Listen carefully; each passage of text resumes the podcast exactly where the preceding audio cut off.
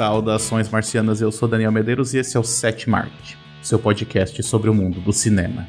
No episódio de hoje, eu quero conversar um pouquinho com vocês sobre o filme Loucuras de Verão, ou American Graffiti, de 1973, que é um filme dirigido por ninguém menos do que George Lucas. Sim, aquele George Lucas. E aí, para conversar comigo sobre isso, é lógico que eu vou contar com a participação do Douglas Koenig, afinal eu estou falando de um filme do George Lucas, apesar de não ser um Star Wars. Mas, Douglas, seja bem-vindo aí de volta ao podcast. Opa, Daniel. Boa noite aí, o pessoal que ouve aí o, o 7 Marte. Não, é um filme de uma safra anterior ao Star Wars ali, mas pra provar assim que eu gosto mesmo é do Lucas, sabe? Apesar do Star Wars, né? Depois a gente vai discutir alguma coisa ou outra, mas o Lucas é um, é um diretor legal, assim. Um diretor que vale a pena Então, é. dar uma atenção até pra fora do, do que teoricamente deu mais certo na carreira, né? Valeu, obrigado. É a oportunidade aí. Teoricamente não, né? É uma questão de números, inclusive. Não, é, exatamente. Mas sim, mas sim, mas eu, eu concordo contigo, eu tô brincando, mas eu concordo contigo nesse ponto, porque tendo revisto esse filme, eu tinha visto ele há muito tempo, acho que na televisão, ele passava bastante na Globo de noite, né? Aquelas madrugadas assim. Mas assim, tendo revisto, eu fiquei na dúvida, cara. Mas assim, eu acho que é o meu filme preferido do Lucas. assim. Principalmente porque agora eu também revi todos os outros aí para esses podcasts anteriores que a gente gravou, né? Sobre, sobre Star Wars, sobre, sobre tudo, né? A gente tem acho que quatro episódios, um sobre cada trilogia e mais um sobre os derivados, né? Foi isso, acho, né? E falando disso, né, agora então puxando para o tema do, do episódio, a gente vai falar bastante aqui sobre as referências dele, porque sim, ele é um cara que vinha da, da faculdade de cinema, né? Ele vinha da- desse conhecimento prévio e desse amor pelo cinema também, ele consegue trazer tudo aqui para para esses filmes dele, né? Para esses principalmente para esses primeiros filmes dele Sim. eh, onde ele foi mais inventivo. Então, só para falar um pouquinho sobre eh, a estrutura do episódio, o que eu gosto sempre de avisar é que quando é- a gente faz esses episódios que são focados em um único filme, a gente tenta analisar o filme de uma maneira um pouco mais, não vou dizer completa, mas um pouco mais abrangente, pelo menos. Então, vai ter spoiler, aí a gente vai falar do final do filme, provavelmente, não sei, na verdade, porque eu fico pensando que eu não sei se daria para estragar muita coisa desse filme, porque ele não é um filme que é muito focado em história necessariamente, ele é mais é, uma questão assim de situações, de a gente acompanhar personagens por um determinado período, não, um determinado período de tempo, que é um período curto, inclusive. Isso. Mas ele não necessariamente chega a lugar nenhum, então não tem nenhuma surpresa na história nem O nada disso. spoiler maior que poderia ser sido dado foi o próprio Lucas fazer aquele epílogo onde conta o destino dos quatro personagens homens principais, né? Mas aquilo é Exatamente. tão chocante, tão marcante assim quando acaba o filme, que aquilo é a coisa que, como eu tava vendo no documentário, né? Os roteiristas que ajudaram o Lucas falaram que todo mundo falava daquele epílogo, sabe? Porque os personagens são tão cativantes, assim, e tu Uhum. espera eles, né? Assim, que eles, sei lá, todos eles vençam, assim, né? Os desafios ali que são colocados pra eles no filme, sabe? E tem alguma, alguns destinos trágicos ali, sabe? Sim, é contraditório com, com o clima leve que ele. Com o tom do filme, exatamente. E o Lucas botou aquilo ali e os roteiristas falaram, ah, mano, não vai dar certo. E quando o pessoal saía dizendo, pô, saí, saí com aquilo na cabeça. Com aquele epílogo Uhum. ali, sabe? Que conta o destino dos personagens. Ou seja, assim, nem tudo que, que parece que vai dar errado, dá errado. Nesse caso, foi, foi bem interessante, assim. Mas é, é diferente, dá pra dizer isso. É estranho, é, é estranho e ao mesmo tempo melancólico, né? Porque o filme todo ele é agridoce, né? Ele é uma, uma coisa alegre e melancólica. Aquele final ali chega a ser triste, né, cara? De alguma maneira, É assim, verdade. chega a ser. Só que é pesado, é pesado. E então, assim, o maior spoiler que alguém pode ter dado do filme foi o próprio Lucas, né? E depois É tentou fazer um 2, que, é, que não é tão legal, não sei o quê. Não É, tem nem gente vai espaço para um mencionar 2 isso. ali, né? Não porque ele já entregou o destino de Isso, muita exatamente. gente, né? Mas então tá, vamos entrar de fato na discussão aqui, né? Eu acho que dá pra começar falando um pouquinho sobre o que, que é a história do filme. Porque assim, eu tenho até um pouco de dificuldade de explicar assim sobre o que, que é esse filme. Esse filme é sobre um dia na vida de determinado de algum su- grupo de personagens ah, no ano de 1962 numa cidadezinha dos Estados Unidos. Seria isso, né? Tipo, não tem muito mais. Então assim, pra quem consegue pensar num filme recente que tem uma história parecida, porque o mais recente que eu me lembro é o Jovens Loucos e Rebeldes, que é da década de 90, que é praticamente igual, praticamente a mesma coisa. Sim. Mas eu não lembro se algum assim dos anos 2000 que sim que trazia bastante desse estilo, assim, eu não, Que seja isso se da tu... noite, assim, né? Num dia, né? É, tipo assim, normalmente tu tem vários filmes que se passam numa única noite, por exemplo, Isso. mas é difícil esses que, que acompanham um grupo de personagens, né? Tipo, nesse estilo mais Robert Altman. É, um depois de horas, né? Ah, depois de horas tu tem um único personagem que tá guiando toda aquela ação, né? Guerreiros da Noite também, é uma noite também. Mas é um, são também um pequeno grupo de personagens. É. Esses aqui são, são vários personagens que estão espalhados ao longo da. ao, ao é. redor, assim, da cidade, né? Isso. né? E, e aí a gente vai acompanhando eles. Então tu tem ali o personagem que tá. Tem um que é um núcleo que é muito engraçado, que é o cara que tá. que é o, é o piloto, né? Tipo assim, que ele faz as suas corridas clandestinas e tal. Isso. E daí eles têm esse negócio que eles param do lado do. do assim, no sinal, coisa assim, daí começa a conversar com a pessoa que tá no carro do lado, daí ele pergunta se assim, ah, alguém que pegar uma carona comigo, que é um carro só cheio de meninos. Isso. E aí as meninas falam, ah, a minha irmã quer. Aí vai é uma menina bem novinha, tipo adolescente, ainda assim, elas queriam se livrar da irmã, assim. Isso. O que é um negócio muito absurdo, né? Porque, tipo assim, ele pega.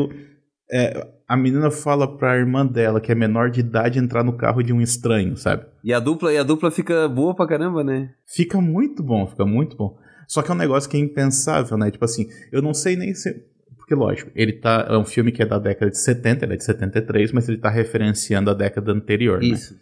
Eu não sei se isso era algo que acontecia na década de 70 ou se é algo que só acontecia na década de 60 ou se não acontecia em tempo nenhum e ele simplesmente colocou isso no filme. Mas é muito estranho tu falar para pessoas entrarem no carro de pessoas estranhas, sabe? Sim. É isso que eu quero dizer.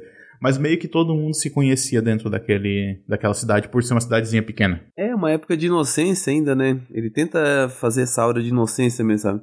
Não ia acontecer nada de ruim, exatamente, sabe? Não, não nesse filme, né? É, não, o Lucas é muito. Essa coisa de não vai acontecer nada de ruim, assim, sabe? Porque ele achava que os colegas dele só faziam filmes que aconteciam um monte de coisa ruim, sabe? Scorsese, Coppola, então ele tava noutra onda, assim. Tanto que ele não deixa matar ninguém no Retorno de Jedi, sabe? Não, não, meu filme não pode acabar com os personagens principais morrendo, sabe? Assim. Entendi. Então o filme tem essa é bem o, assim, a aposta dele, né? É a aposta cinematográfica dele, assim, ó, nesse, nessa época conturbada de guerra do Vietnã, de, né, de Watergate, de coisa arada que estava acontecendo com uma, uma ebulição cultural, né, e, e, so, e social ali, né, nos Estados Unidos. Eu vou fazer um filme que remete a 10 anos atrás, uma época dourada, assim, sabe? Só que é uma época dourada, mas não é uma época dourada de uma maneira idiota, assim, é uma maneira crítica até, sabe? O filme, os dramas ali, eles são tocantes ainda, sabe? Não é um filme assim, adocicado, né? Mas tu não acha que é adocicado? Porque eu achei um pouco assim nesse, nessa nesse olhar nostálgico pro passado, assim, pro mais. Porque a, se a época atual era, era extremamente conturbada, ele tava olhando para aquela época passada com, com esse olhar nostálgico mesmo, né? De olha, olha como as coisas eram mais simples nessa é, época. Mas não necessariamente ele tá fazendo assim um, um juízo assim que, é, que era melhor, sabe? Não, não, não. É, um, é, é ele olhando para trás, Isso. né? Tipo assim. Porque tu tipo, nota um vazio é. grande ali do. assim, no. Mesmo no, nas intenções do, daqueles jovens todos eles estavam assim meio em crise, né? Aquela noite é uma noite de crise.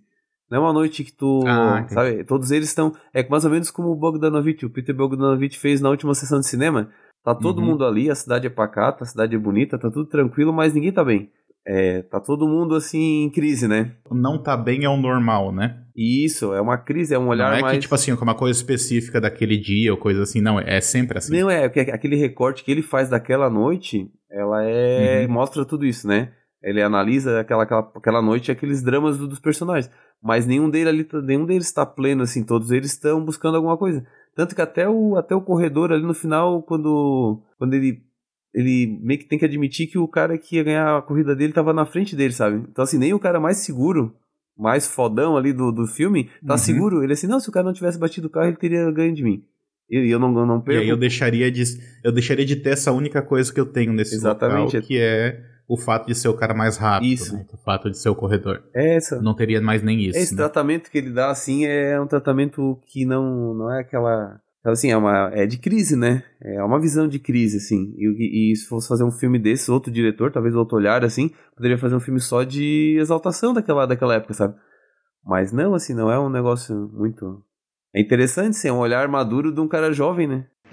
Ron Howard, Richard Dreyfuss, and Harrison Ford.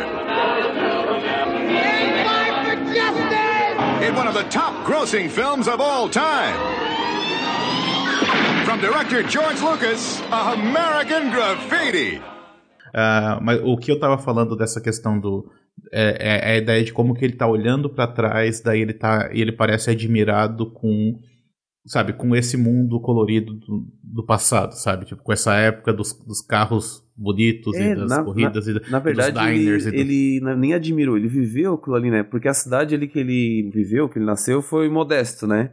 Na Califórnia, que é do lado da, das cidades onde foram filmados o, o American Graffiti ele era filho do cara da venda, assim, que tinha um, tinha um, um uma loja de materiais de, de, escritório. E ele é o George, George Walton Lucas Jr. Ele é o Júnior, sabe? Ele é o mini, mini pai, sabe? Uhum. George, mini George. Mini George, exatamente, é. Então a, a, o destino dele seria assumir a, assumir a loja do pai. Em Modesto, sabe? Uma cidade pequena, o pai dele era bem sucedido, sabe? E aí deu na telha dele de. Primeiro ele foi corredor, né? Ele trabalhava com carro, assim. E ele achou que ia ser corredor de, de carro mesmo, assim. Então ele vivia naquilo ali, mecânico, né? Até que ele sofreu um acidente lendário lá na cidade dele. Um acidente que ele sobreviveu com o carro, virou um nada, assim, sabe? Virou uma trouxa, assim. E saiu na capa do jornal, tudo, e sobreviveu. E depois daquilo ali, ele, mais pra frente um pouquinho, ele resolveu fazer cinema. Então esse cinema, o pai dele não gostou nem um pouquinho, não, não, não queria colaborar com a, com a questão do cinema. O pai dele queria que ele assumisse as coisas para ficar na cidade, sabe? E ele foi o cara uhum. que saiu da cidade, assim, pra, pra aventura, sabe? Então ele era mais ou menos o personagem do Richard Dreyfuss ali, né? É, então, que é um personagem é, bastante. Como é que eu posso dizer? Ele é tridimensional, né? Porque é ele tá, em, ele, tá em, ele tá em crise em relação a se ele vai sair ou não. Porque ele, ele parece que ao mesmo tempo que ele tá ansioso para finalmente sair dessa cidade ele também tem um pouco de medo dessa mudança, né? Tipo assim, será que eu, será que eu devo sair? Porque existe uma segurança aqui onde eu tô, enquanto que eu não sei como, como é que vai ser do lado de fora. Então seria mais ou menos talvez essa crise pela qual ele passou também na, na, na sua juventude, né? Sim. né? Tipo, ou eu fico aqui para algo garantido, ou me arrisco para algo que eu não sei se vai dar certo. É, né? e ele assim, é um cara meio tímido, ele é baixinho, né? O Jorge Lucas tem 1,60m ele era muito tímido e era bem feinho, assim, quando era, quando era sabe? Ele era meio feinho, assim. Então, tá ele... dizendo que ele melhorou com a idade, é isso? Melhorou, melhorou. Já é um cara lindo, né? Então, assim... Também com 3 bilhões no bolso, né? 3 milhões, qualquer um fica, fica lindo. E, e assim, ó, ele carregou tudo aquilo com ele. Pra onde ele, pra onde ele ia, sabe? Tipo assim, os amigos dele, o Coppola era um cara do mundo, né? Era um cara uhum. socialmente extravagante, até assim era uma figura muito forte, né? O Scorsese também é uma figura forte, o, aquele John Milius, né? Milius. Esse... Apesar do Scorsese ser baixinho também. Não, o né? Scorsese é baixinho, mas o, mas o, o, o George Lucas sempre foi um cara muito discreto, assim, muito fechado. O Scorsese é mais expansivo, né? Isso, é. A gente falar depois da direção de atores dele, dá pra, dá pra gente conversar sobre isso. E daí ele sempre levou muito disso que era o universo pessoal dele, sabe? Então depois a gente tava conversando sobre os curtas dele, né? Os curtas dele uhum. já tem esse, essa questão do carro, do, né? dessa nostalgia, dessa coisa que depois no cinema ele vai gostar mais da, da do, do, olhar mais documental, sabe? Não um olhar que o drama é muito forte, assim. Então ele gosta mais de meio que filmar as coisas quando elas estão acontecendo, né? Então uhum. ele filmou sempre dessa maneira. Então é, é, muito da personalidade dele, sabe? Então essa coisa do carro ali, da, daquela nostalgia da cidade, a gente não sabe se é saudade daquilo tudo ou realmente é o que ele tem dentro dele, né? Porque ele fez aquele primeiro filme dele, o THX 1138, que era uma uhum. expansão de um curta, né? um curta de ficção científica, distópica, com edição ágil, assim, aquela coisa toda esquisita, né? Que foi uma sensação uhum. na época na universidade, sabe? Só que aí o Coppola falou assim, cara, todo mundo pensa que tu é um peixe, assim, uma coisa, sabe? Um peixe abissal, assim, tu é um cara esquisito, frio, assim. É, tu, ninguém sabe como tu é, que tu é um cara engraçado, que é um, né? Que é um cara, assim, que com quem tu te conhece, tu é um cara caloroso, assim. Então eu sempre fazer um filme caloroso. Aí ele lembrou disso aí, ó, vou, eu era assim, né? Eu, na minha juventude tinha momentos que eu posso retratar dessa maneira. E daí eles começaram a armar essa coisa do American Graffiti. Mas foi um incentivo do Coppola para ele sair dessa, dessa coisa retraída dele, né?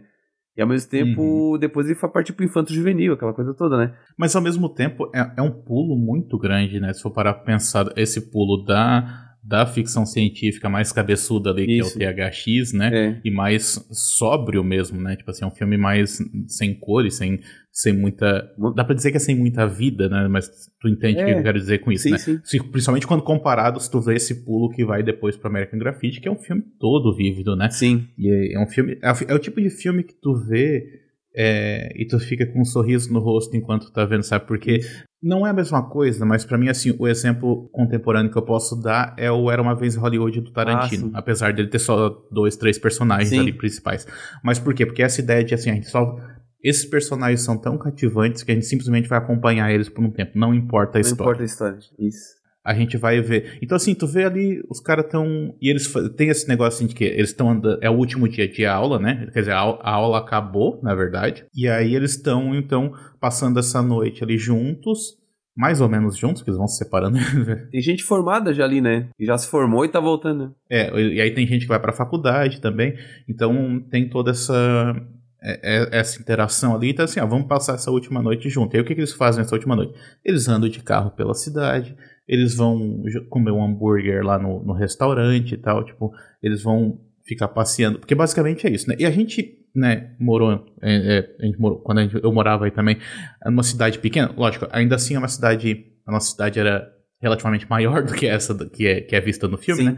Mas a gente tinha muito disso, assim, de não tem muito o que fazer. Então, o que, que vai fazer? Ah, tem um amigo meu que tem carro, a gente vai ficar andando de carro pela cidade de noite. Era basicamente isso que a gente fazia. Isso, oh, e ficava até 5 da manhã andando de carro. Não sei como, mas. Exatamente. Não tinha nada pra fazer. É porque a gasolina era mais barata cada um, naquela época. Cada um dava 5 reais e o cara andava a noite toda. Né? Em três festas. E o cachorro, que... o cachorro quente custava um real um depois real. no final da noite. Um real, um real e cinquenta, né? Verdade. Então, assim, era muito mais fácil, né? E a gente. Então era isso, né? É esse, essa convivência da, é, da juventude mesmo, né? De, olha, vamos, vamos ficar por aqui. Daí daqui a pouco, tipo, ah, eu vou então com essas pessoas aqui. Daí, tipo, é. descia do carro, entra no outro carro. Sim. E, e fica aí. Então, esse, esse grupo que começa junto, tu tem ali o personagem do Richard Dreyfuss, tu tem também o Ron Howard, né? Tipo, ah, o Ron Howard, é. Depois, Sim. Que depois virou, virou diretor, diretor assim, mas tá aqui isso. como ator. Ele tem ali os conflitos lá com a namorada, porque ele quer ele quer ir pra faculdade, ficar longe da namorada, ele quer, tipo, ter meio que um relacionamento aberto com a namorada dele, a namorada dele não tá muito afim disso. Tu tem um outro personagem ali que é um que vai ficar para trás, e que daí ele também tem as, as, suas aventuras, porque ele pega o carro do, do amigo pela primeira vez e tal. Então, tipo, tu tem esse cara que é o que é o piloto também que tá ali. Então, assim, esses personagens eles vão se cruzando durante a noite, ao mesmo tempo que eles se afastam, se afastam e têm as suas outro. próprias histórias. É. A dúvida dos produtores é essa, isso não dá um filme. Eles falavam, quem é que vai produzir isso? Não dá um filme. Exatamente, porque assim, uma coisa é o Tarantino é, fazer isso no, no Era Uma Vez em Hollywood, porque assim, qualquer coisa que o Tarantino fizer, as pessoas vão ver. Então Sim. ele pode, ele já tem essa segurança para poder se arriscar. Mas um cara que tá no seu segundo filme, Sim. saca? Tipo, é, é bem arriscado fazer um negócio desse e dá muito certo, né, cara? É, porque a concepção dele era que a coisa ia se fechar em algum momento ali, né? Em algum momento era um. ia ter uma, uma síntese do filme, sabe? E, e às vezes não acontece, às vezes, né? Às vezes tu joga o pessoal todo. Como dizer, a gente fala. Esse dia a gente tava conversando sobre Magnolia, né? Uhum. O Magnolia é um. São... Ah, é, o Douglas não gosta do Magnolia. Não, não é que eu não gosto de Magnolia, não. É vocês podem odiar ele então porque ele não gosta de Magnolia. Não, não, eu achei interessante. Só porque assim, ó, o, o diretor ele joga as histórias, de alguma maneira, tem quatro histórias ali rolando, né? Só que ele tem que dar uns lacinhos assim, tem que fazer uns laços dramáticos para poder mostrar, ó, tô fazendo quatro histórias, sabe? Eles cantam uma música todo mundo junto ali, cada um na sua, né? Então, e é legal desses filmes, por exemplo, assim, ó, Os Boas Vidas do Fellini, que é o segundo filme dele, né? É isso aí, ele vai buscar, ele vai, ele vai vendo a, a, a ação ali, a atividade de, de alguns amigos numa cidade italiana, sabe? E não tem um centro dramático assim. O que, que vai acontecer? Eles vão sair daquela cidade, sabe? pode-se dizer que o Boas Vidas talvez seja um precursor do, do American Graffiti, sabe? Que já era assim uma coisa. E que era uma sugestão muitas vezes do Antonioni, que o Antonioni era um amigo do Fellini na época, e ele dizia assim: não, cara, não precisa fechar o enredo assim, faz aberto, depois de alguma maneira no uhum. final dá certo, sabe? E o Fellini: não, não pode dar, não vai dar certo isso aí, cara. Como é que vai dar certo tu jogar as histórias assim? Ele: não, cara, vai, vai que eu te ajudo, sabe? Aí, o primeiro roteiro do filme do Fellini, o Shake Bianco, né? É, foi feito pelo Antonioni, sabe? E daí depois ele fez esses filmes mais abertos, assim, de alguma maneira, sabe? E eu não sei se talvez o George Lucas tenha visto Boas Vidas, mas Boas Vidas é mais ou menos a mesma mesmo enredo, assim, sabe? Mas tu considera que esse não tem um, um desfecho também, um encerramento? O American Graffiti? Tem, tem. Não, ele tem. Tem, né? Ele tem é. um fecho, tem. Assim como Boas Vidas também tem, sabe? Ele, ele tem, tem que ter, porque se não tiver, daí não aquele material todo que tá meio que esperando esse, essa, essa amarração, assim, fica esquisito, né? Daí, na verdade, fica meio uhum. aleatório, assim, né? O que pode acontecer em alguns filmes, assim, que se propõe a isso, né? Nem todo mundo consegue ser Robert Altman, assim, sempre que quer, né? Fazer um filme que foi umas vezes que eu achei do Magnolia, assim. Se tu vê, por exemplo, shortcuts, né, do, do Altman, uhum. por mais que tenham 20 histórias, elas de alguma maneira elas vão se relacionando e vão formando um, um tecido só, sabe?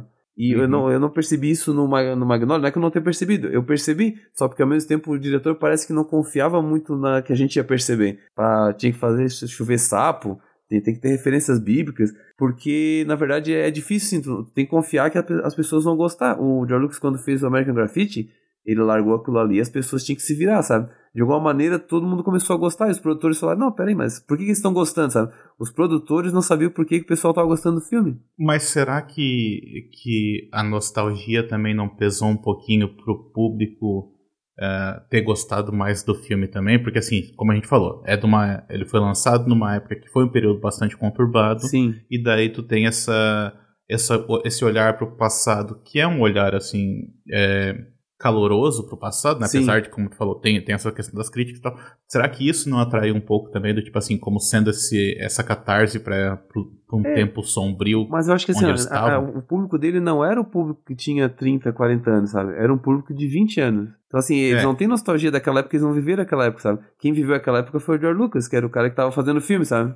Mas ele coloca uma personagem adolescente ali que eu acho que é para se relacionar um pouco com a um pouco mais com, com essa galera que era mais nova naquela época que o filme está sendo retratado. Sim. Sabe? Porque não se trata apenas dos adultos ali, nessa galera que está se formando, mas tu tem essa relação que ele faz, com, que, é um, que é um toque muito sutil, assim. Eu tava pensando, por exemplo, né, do, do Jovens Loucos Rebeldes, Sim. né? Por que, que eu gosto tanto do filme? Porque eles, eles, é um filme que foi feito na década de 90, apesar de ele estar retratando a década de 70 e tal, né?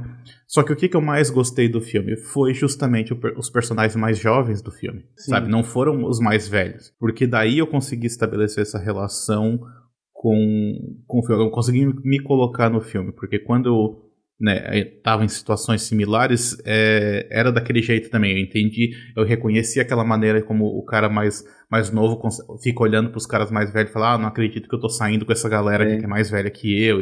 Então, tipo, essa, essa conexão. Eu acho que talvez essa personagem da adolescente, da menina novinha, sirva um pouco para isso também, sabe? Tipo assim, de, ela tá deslocada daquele mundo ali, né? Tipo, ela não pertence àquele mundo, mas ao mesmo tempo ela começa a habitar aquele mundo e, e faz parte, assim, daqui a pouco Sim, já tá, se entende tá bem, fazendo né? brincadeira junto com o cara. O cara que era o bad boy, né?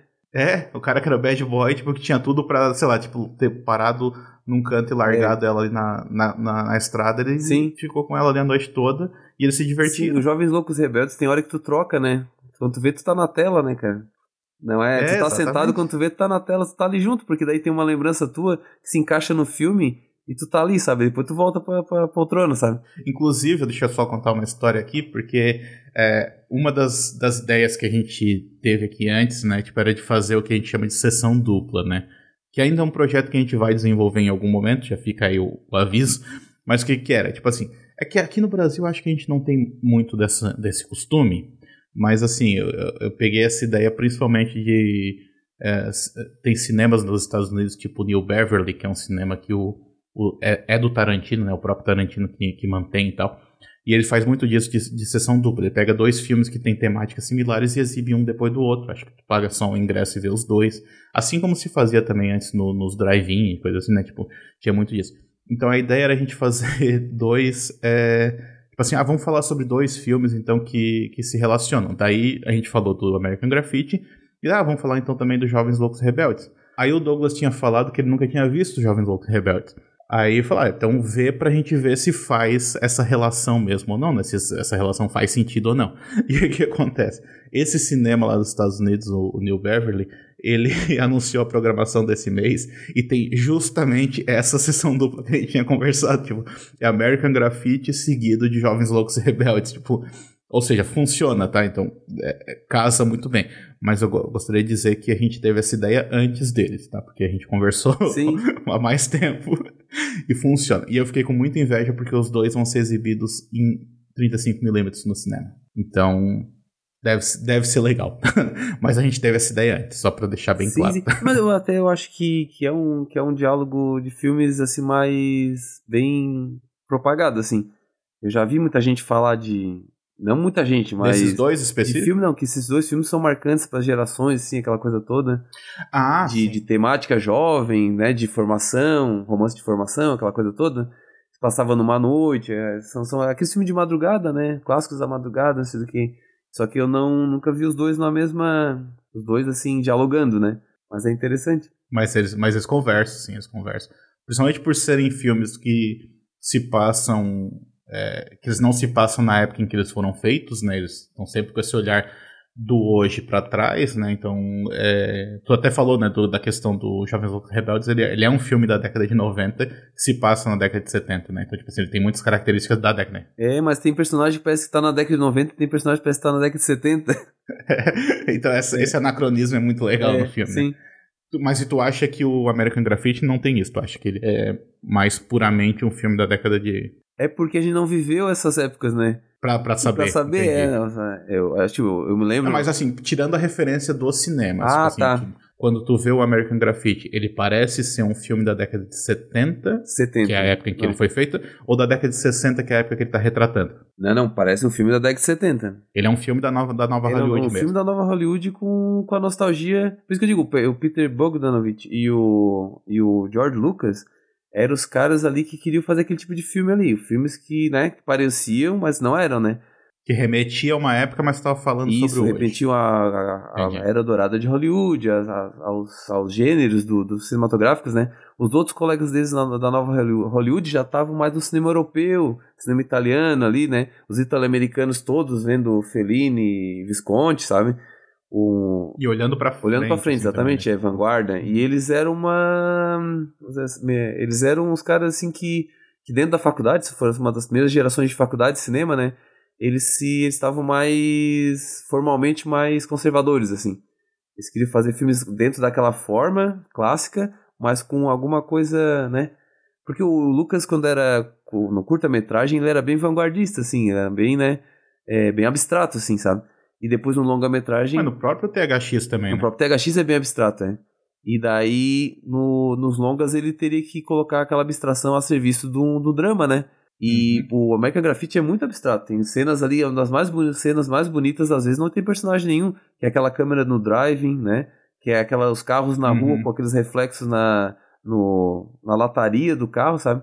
É, tem uma hora que tem um canhão de luz do nada ali, tipo, parado na, na esquina, girando assim. Alguém pode chegar e dizer, sentido. ah, o que, que era aquilo ali? O que, que significa? Disse, não, é um canhão de luz mesmo, sabe? Porque eles filmaram na. É um canhão de eles luz. filmaram na cidade, eles filmaram em duas cidades diferentes, né? Porque a primeira cidade expulsou eles porque eles usaram a noite inteira uma rua lá e aí deu muito problema. Hum. Eles, eles usaram todas as garagens para botar os carros, sabe? Todos os espaços de estacionamento. Aí eles tiveram que fazer o resto do filme em outra, em outra cidade. E eles usavam a luz da rua mesmo, assim. A única coisa que eles iluminavam com luz artificial é quando o personagem estava parado, eles botavam uma, uma luz em cima como se fosse um poste, assim.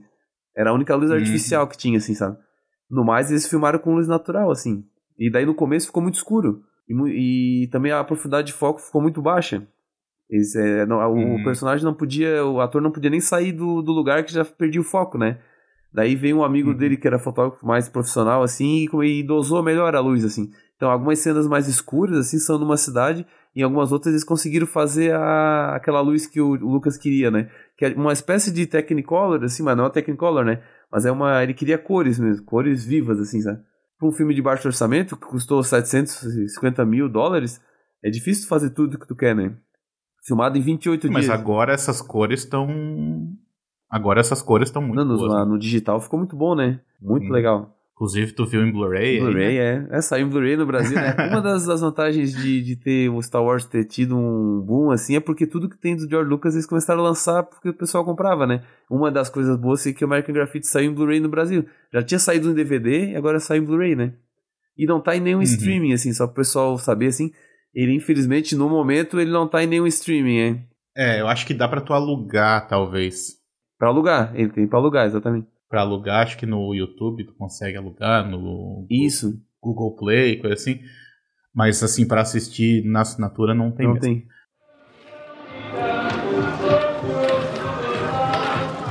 Here it is, one 10 cent Coke with ice. It don't take all day drinking it. Please. Oh, rats. I thought some of my friends might be here. probably a couple of weeks past their bedtime now. Oh, wait, there's Dee Dee. I hope she sees me. Shit, Dee Dee. Hiya, John. Agora uma coisa assim que eu pergunto, por que que o American Graffiti, sim, apesar de ser um, ele tem um tratamento coloquial, assim, um tratamento, né, modesto, assim, dos temas, do, de tudo, da produção, ele é um filme que tu acha que quando acaba é tão grande, sabe? Eu acho que pela quantidade de personagens, talvez, né? É, eu digo significativo, assim, porque na verdade eu não me identifico muito com aquilo ali, de nenhuma maneira, carros e coisas assim, sabe? Não, mas tu se identifica com que eles, pelo que eles estão passando. passando, né? exatamente. Porque tu acredita neles como personagens. Eu acho que tem assim. duas frentes, assim. Tem a parte, assim, arte- artesanal ali dos ornamentos, né? Que são os carros, são os drivings, são as luzes, né? Mas por dentro ele tem muita alma, sabe? Tem muito... Um espírito muito, assim... Muito definido do, do, do, do, drama, sabe? Que é uma coisa que não é ambígua, como eram os filmes dos outros caras da Nova Hollywood, sabe? Por mais que tu, tu torcesse pelo Michael Corleone, tu sabia que ele ia se tornar um bandido. E quando ele mata alguém, Sim. tu... Tá, mas peraí, eu tô satisfeito por ele ou não, sabe? Quando ele, quando ele salva o pai dele, que é um, que é um bandido, tu diz que legal que ele É, salvou o que é um Don Corleone mafioso. ou não, sabe? E nos filmes do Lucas não tem muito isso, né? O, o, a pessoa boa é de um jeito, a pessoa má é de outro, sabe? Só que ele não tem ninguém ruim, né? No American Graffiti não tem ninguém ruim. Não, o máximo que tu tem, assim, tu pode dizer que tu tem um pouquinho de. Não, não vou dizer que é vilania, mas existe um antagonismo ali com um personagem que justamente é interpretado por um jovem Harrison É o Bob Ford, né? É, porque ele é o cara que veio, veio de fora, ele não pertence Veio àquela desafiar comunidade. o... E veio desafiar o cara que é piloto, Isso. né? Tipo assim, ah, eu sou mais rápido É. do que tu, eu vou, vou correr contigo e tal. Então existe esse, essa, esse antagonismo que rola ali, mas o cara não é um vilão. Tanto é que eles terminam o filme juntos. ali, né? Isso, isso é. Tanto é que ele bate o carro e eles vão lá pra puxar ele de dentro do carro, sabe? Não existe um. Sim, sim. Foi um dos primeiros personagens do cinema, assim, do Harrison Ford, né? Na época ele era marceneiro. Ele era ator, mas tinha uma mulher, dois filhos, e não tava dando como ator, ele tava fazendo muita coisa com marcenaria, né? Então, ele ia ter uma profissão muito. Aí o George Lucas gostou dele, assim, começou a usar no filme, depois usou como Han Solo, depois Indiana Jones, e assim foi, sabe? É, chamou ele pra fazer um, né, um papel, Papel, ali de pouco destaque no, no, no Star Wars. Não, tanto que tem uma curiosidade que ele usa chapéu ali, porque ele tava com o cabelo comprido, né? E ele queria que Hum. tivesse o cabelo curto. Aí ele assim, não, cara, eu não posso ter cabelo curto, porque se pinta outro trabalho durante esse trabalho aqui, eu não vou ter tempo de, de fazer o cabelo que eles querem. Então assim, eu vou botar um chapéu. Ele disse, não, tudo bem, pode botar.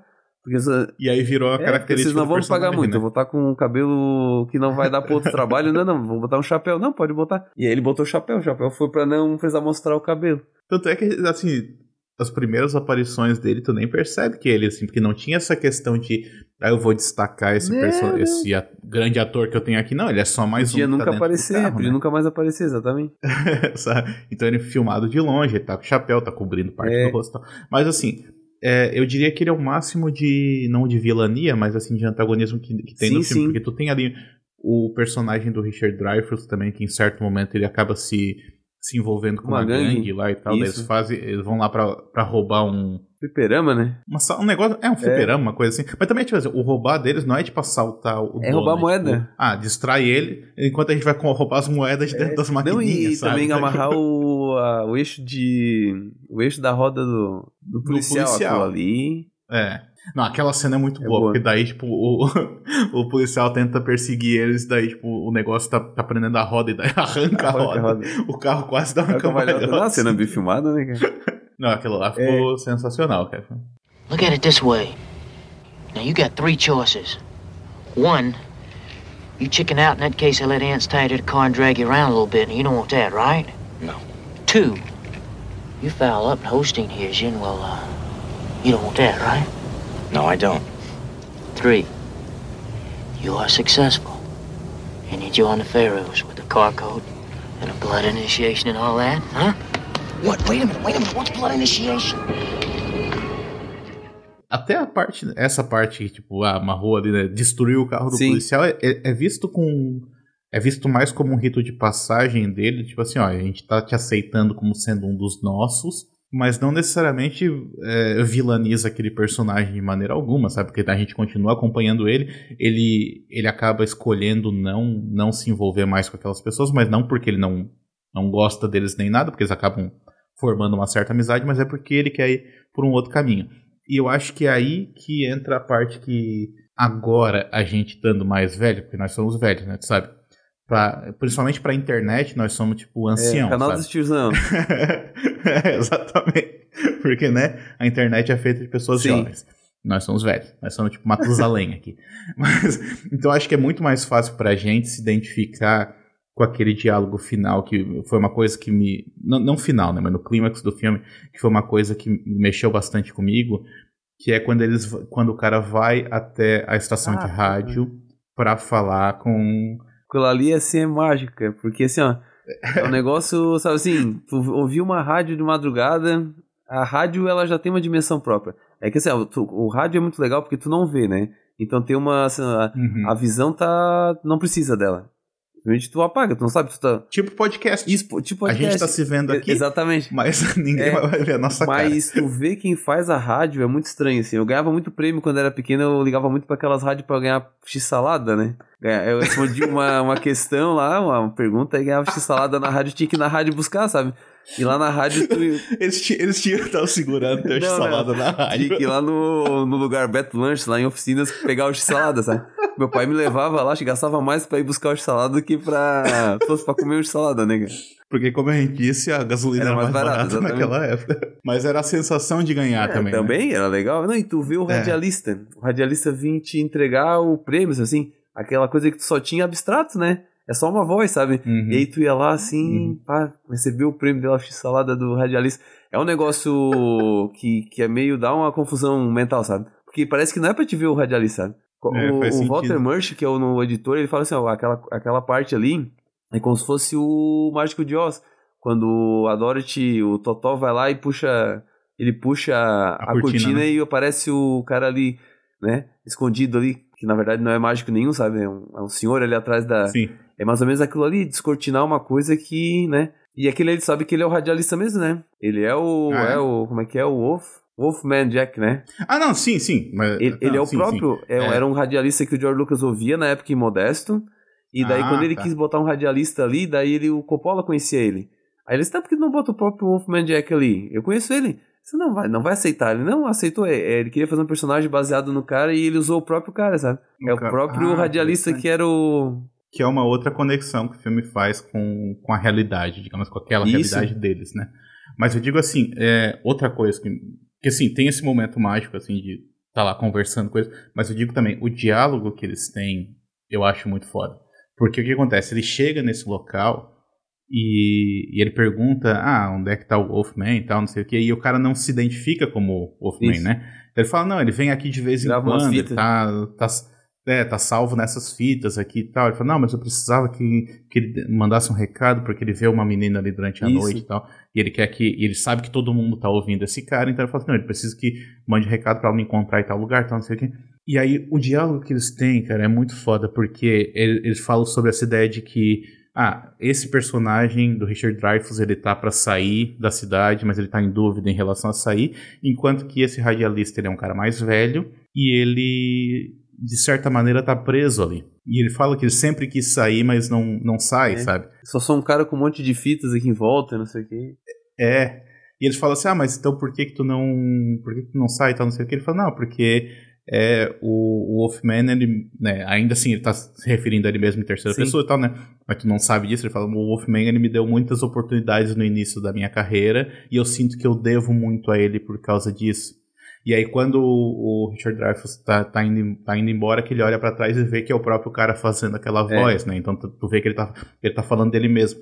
E aí, pô, quando ele começa a falar dessa questão de, pô, ele tá num emprego que talvez ele não curta mais tanto, ele tá morando num lugar que talvez ele não curta tanto, mas ele continua lá porque, de certa maneira, é cômodo pra ele, de certa maneira ele sente que Pertencimento, é algo né? que ele Tem um deveria estar pertencimento. fazendo, que ele pertence, mas ao mesmo tempo talvez ele não queira estar ali, sabe? Todos esses pensamentos é, é, é coisa que não é, não é um pensamento de uma pessoa jovem, isso eu Sim, quero dizer, sim. tipo, porque o jovem tem, a vida toda pela É, frente. eu acho que o personagem dele queria ir lá buscar alguma resposta e saiu com as perguntas que tinha mais fortes ainda. Que são perguntas que. Só que ao mesmo tempo, mas ao mesmo tempo acaba direcionando ele para um caminho, porque ele estava em dúvida em relação a se ele ia, se ele ia para Ele é meio um oráculo, né? Então, ele assim, tava procurando um- alguém pra dar resposta pra ele. E é isso que eu digo que é, é para mim é ali que o filme se fecha, sabe? Depois disso, ele ainda tem uma outra. Uma outra a, a, cena da corrida depois disso, não me engano. Da corrida é legal. A corrida é quase necessária, assim, né? Porque fica armando aquela Sim, cena. Porque ela né? junta também muitos personagens. É, né? e junta todo mundo na mesma cena, né? Mas para mim o filme acabou no. Na, na, cena do rádio ali, sabe? Tipo, ele encerrou tudo que ele tinha para encerrar e agora a gente só vai acompanhar eles por mais É. um tempinho ali. E aquilo ali mexeu muito comigo, sabe? Essa ideia, é, essa ideia de que ah, o que que o que que tu vai fazer com a tua vida, Sim. sabe? Tipo assim, que caminho que tu vai seguir e tal. É isso que eu digo que, pô, não é o tipo de coisa que tu espera de um, de um cineasta jovem que ainda tem a vida toda pela frente, que ainda tem a carreira Sim. inteira pela frente, sabe? Trazer esse tipo de questionamento pro filme dele. É, então é, é- demonstra uma maturidade muito grande que não Uma esperava sensibilidade, né? dele. Sim. Uma sensibilidade muito grande também, sabe? E aí, porra, é, e ainda mais assim, eu fiquei agora mais feliz de saber que o que é o próprio, É o próprio, é. radialista mesmo. Então não era um ator. Não, então, não, né? é, não é, A ideia era. não é alguém A interpretando. ideia era trazer alguém fazer ah, vamos fazer. E como o Lucas é muito questão documental, assim, ele é, tá- assim, a verve dele é mais documental, né? Tanto que ele fazia os bastidores, as filmagens dos bastidores dos filmes do Coppola. Ele começou fazendo isso, né?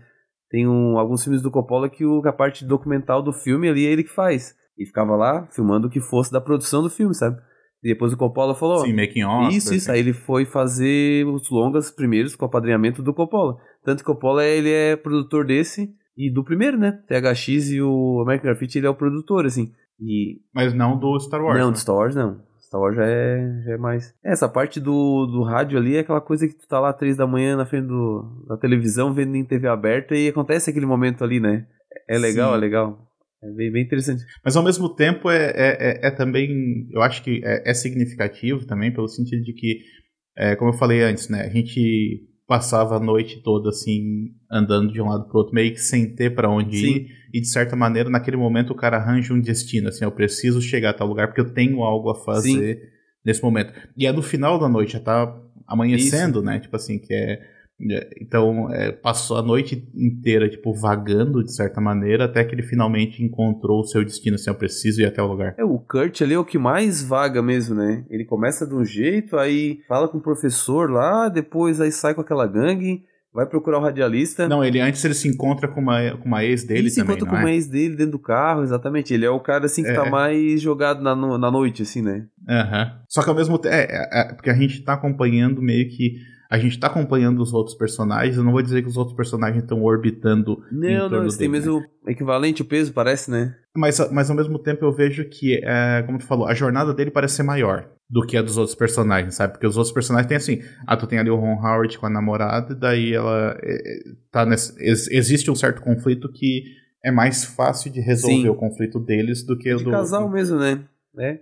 Tu tem outro personagem ali que é o que é o cara que pegou o carro Isso, ali emprestado, nerd, né? né? Então ele, ele pega dá uma carona, dá uma carona para uma Bem mulher louca. e daí e daí ele fica mentindo pra ela a noite toda, daí o carro é roubado Isso. e tal, não sei o que. Então eles têm essa- É o humor físico, né? O humor físico é mais nessa parte aí. O cara é muito bom. E é. isso.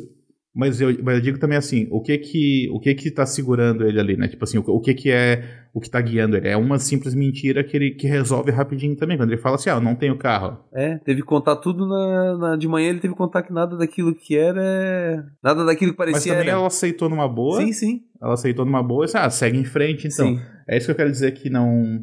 que é mais fácil de resolver. Eu acho que o dele ali é mais difícil porque ele tá nessa dúvida assim de, olha, eu fico ou eu vou. O que que eu tenho, pra- o que que tem pra mim aqui e, e o que que tem pra mim lá fora. Que eu acho que é, como a gente falou, né? São as dúvidas que talvez estavam pairando na vida do George Lucas mesmo, é, nessa época que ele tá tentando retratar ali. Então, eu acho que por isso que acaba soando um pouco mais forte. Apesar de que talvez de tempo em tela todos tenham, tenham o mesmo tempo, Sim, né? ele diz que o único personagem que não é ele, ali baseado nele mesmo, é o personagem do Ron Howard, que ele nunca foi o cara bonzão do. Nunca foi o cara pegador e bonzão da, da faculdade, nem do colégio, sabe? Apesar de ser escroto com a namorada e a esposa, eu acho que ele sempre foi, Quem? né? O, o George Lucas, né? Com a namorada e com. Com a- ah, com a Márcia É, com Lucas? a esposa dele, com a, a Márcia Lucas, né? Ele sempre foi meio escroto. Não, né? não foi, não, até que não, cara. Essa- o que, que é? A Márcia Lucas era montadora, né? Tanto que ela é montadora desse filme. Eles se encontraram na sala de montagem, assim, sabe? Ela ganhou o Oscar por montagem, coisa assim. Ele, na verdade, eles até se davam bem, assim. Mas quando começou o Star Wars, ele meio que casou com os filmes e esqueceu dela, sabe? E também ele não deixava ela, é, não deixava ela brilhar tanto, sabe? Porque ele era montador também. Então quando ela ganhou o Oscar Então. pelo, pelo Star Wars como montadora, e ela queria fazer outros trabalhos, ela montou, por exemplo, New York, New York. Eu acho que ela estava envolvida Uhum. também no Taxi Driver. Ela queria montar coisas de outras pessoas da- daquela geração deles, né? E ela ficou e o George Lucas foi, foi, foi indo pro outro lado, assim. Até que chegou na época do Retorno de Jedi, aí teve a separação mesmo, sabe? Mas eles ficaram um tempo, eles eram parceiros, assim, sabe? De alguma maneira, assim. Não, mas eu lembro que na- naquele livro ali, Como a Geração Sexo Ah, Drogas Rock and Roll Salvou Hollywood, eles falam que em certo momento ela, é, ele virou pra ela e falou alguma coisa do tipo assim: Ah, mas tu, tu é uma montadora competente. E aí ele bota o comentário depois, né, assim. E ela, em outro momento, falou que esse foi o maior elogio que ele já tinha feito pra ela Ah, em todo o tempo que eles ficaram juntos. sim. Tipo, isso é o máximo de carinho que ele demonstrou pra ela, pra falar assim: Ah, tu é uma montadora competente. Não, é, eles eram, assim, eles eram colegas de, de ofício, assim, e a parte pessoal, assim, não sabe como é conviver com o Lucas, né, cara? Que ele era esquisito ali, da, daquela turma ali era o mais fechado, né?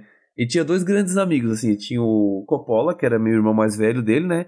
E tinha um amigo e amiguinho dele da escola, era o Spielberg, né? Que era o cara que apostava Uhum. nas coisas infanto, infanto juvenil. Um fazia Star Wars, outro fazia ET, os dois fizeram junto Indiana Jones, sabe? Então, assim, era quem era amigo dele, o resto da galera ele ridicularizava. Mas faz sentido tu falar que o, que o Coppola é o irmão mais velho, porque eh, define bem o que, que seria essa relação, né? É. Tipo, faz, faz todo É sentido. que ele ficou muito bravo quando o Coppola foi fazer o Apocalipse Now, que era um projeto dele, do John Milius, que estava fazendo há muito tempo o, o roteiro, né? E aí o Coppola ficou com o roteiro e foi fazer o filme, sabe? Ele, pô, mas não é assim o filme, sabe? Não é essa coisa esotérica e maluca, caótica. É um filme pra parecer quadrinho, é pra, é pra- era, ia ser mais ou menos o Star Wars, só que de guerra, sabe? Mas ainda bem que Não, não, foi, né, aí ele pegou e fez o- aquela coisa ali maluca, psicodélica, e daí o George Lucas não tinha o que fazer, né? Pois ele tinha o direito do roteiro, né? Podia fazer o que quisesse. Não, mas nesse caso aí eu acho que foi uma boa troca, sabe? Tipo, É, ele, fe- ele, fe- ele fez o que ele ia fazer em, em Apocalipse Now e no Star Wars, né? De alguma maneira, a parte ali bélica do Star Wars era mais ou menos isso, sabe? Só que nunca aprofundou muito, né? Mas e aí também, eu vi que tu, tu até comentou comigo em off aqui, dessa questão de como que o George Lucas enxergava esses três filmes que ele fez, né, esses três longas que ele fez, que ele, ele que aí tu consegue enxergar uma certa veia autoral pra ele, principalmente nesses três longas metragens, porque eles meio que falam sobre a mesma coisa, seria isso? É, na verdade, todos eles têm como protagonista alguém que tá saindo de, um- de uma situação, assim, tendo que sair de uma situação de conforto para uma mudança forte, assim, né? Tanto o personagem do THX, quanto o Kurt ali do, do American Graffiti, quanto o Luke Skywalker, que é o... O Luke Skywalker é o mais alter ego de todos, sabe? O Luke Skywalker ia ficar na fazenda um tempão lá, ia pra Universidade do, do Império, sabe? Todo mundo saindo da, do, lá de Tatooine, ele ia ficar mais um ano pra fazer a colheita junto lá com a colheita junto com o tio dele. E daí ele tem que, drasticamente, tem que sair do, do terreno dele, assim, de é habitual, assim, sabe? Mas no caso do, do eu não, eu sinceramente não lembro do THX, foi muito tempo que eu vi. Mas no caso do Luke, ele não escolhe sair, né? Ele é, ele é empurrado pra fora. Porque Ele, ele escolheu sair, morre. depois ele foi cortado ali pelo, pelo tio. Não, tu vai ficar mais um ano, sabe? Aí quando o tio morre, ele tá, agora eu vou tomar minha decisão. Ele podia ter ficado ali. Mas ele disse, não, vou, vou sair com esse velho aqui, Jedi, aqui, que eu não sei nem o que, que é Jedi. Vou com ele pra salvar essa princesa e pronto, é o que eu tenho pra fazer, sabe? Poderia ter ficado em Tatooine. Mas eu digo assim, de certa maneira, a situação empurra ele numa, determinada direção, sim. porque daí ele também já não tem mais nada aprendendo É. ali. No caso do, do American Graffiti, eu acho isso, eu acho mais é, tocante a mudança pela qual a gente vê o personagem passando, porque é uma escolha mesmo, né? Tipo assim, porque ele tinha todas as opções dele estavam muito claras e era por causa, era isso que gerava dúvida pra ele, né? É. Porque ele tinha essas opções não ali tem, né? e ele tinha que Não escolher. sei se tem, porque... Não, mas no caso do, do American Graffiti, ele tinha as opções, né? É, a gente não sabe, Ele né? poderia ficar. Poderia ficar, e como o outro ficou, na verdade, né? Exatamente. Então o outro que ia sair com ele, que ia também pra faculdade, que era o Ron Howard, ficou pra trás. Não vamos dizer o que, que ele Então, virou, mas é. o pessoal vê o filme aí que vale a pena. É. Mas então assim, eu acho, eu, eu acho isso mais tocante, sabe? Porque se trata de uma escolha que o personagem faz e não que o filme faz pra ele. E aí o que, que é? A vivência dele é que leva ele a tomar, a tomar aquela decisão. Eu acho isso É, mais no interessante. THX ele para de. É, o THX ele. Assim, a, a sociedade é toda é, baseada em condicionamentos, né? Tanto condicionamento mental, assim, de sugestões, assim, de mídia, de coisas assim, ou se não de medicamentos, né? Então é bem o Admirável Mundo Novo, sabe? Né? É aquela coisa. Eu sei, mas o que que, o que, que impulsiona ele na jornada pra fora? Na verdade, ele começa a ter, a ter afeto. Afeto por uma Ah, tá. pessoa, e não pode ter afeto, sabe? Uhum. O afeto tem que Uhum. ser suprimido por medicamento e, e alguma coisa. E ele tenta, é, tenta no caso, liberdade pra poder se relacionar com ela, sabe? Com a mulher, no caso, né?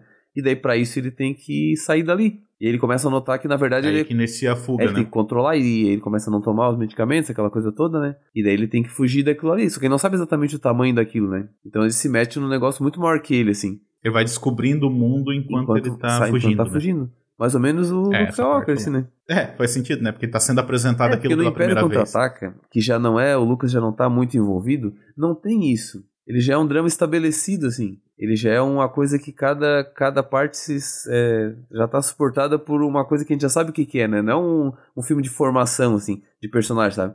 Tu já sabe quem é o Luke, tu já sabe. É. No máximo vai acontecer uma, uma coisa de, de. uma dinâmica diferente de cada personagem, sabe?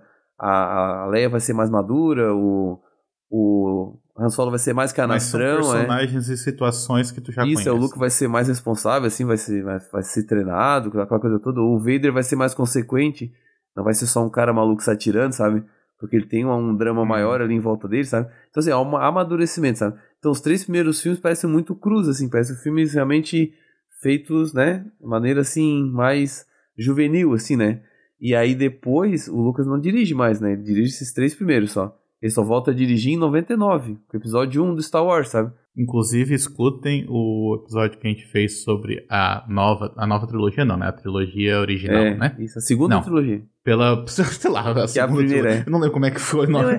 que era a segunda que é a Isso. primeira, porque ficou uma discussão muito boa, porque lá eu admito que eu gostava, não gostava do Jar Jar Binks, mas eu gostava do episódio 1, que é o episódio que ninguém gosta. Então, É, tem muita referência de carro, tanto é aquele carro que o, que o cara ali, o corredor, é, usa no, no.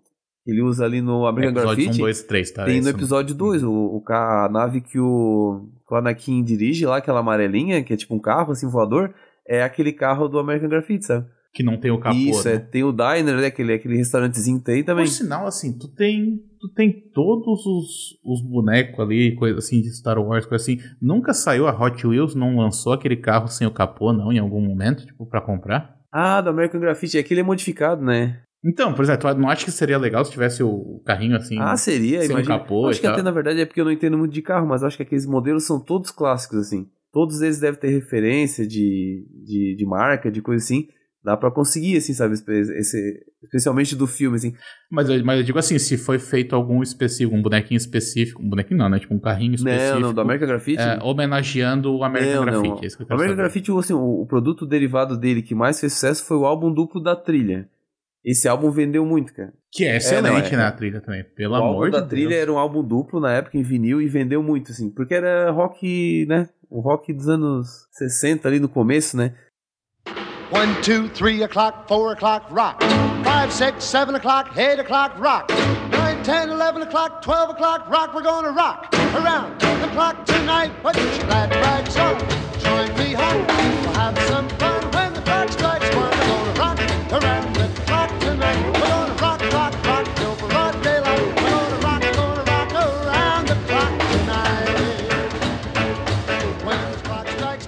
Algumas coisas assim inovadoras do American Graffiti, assim, é, por exemplo, esse uso do tema da temática musical ali pra cada cena, né?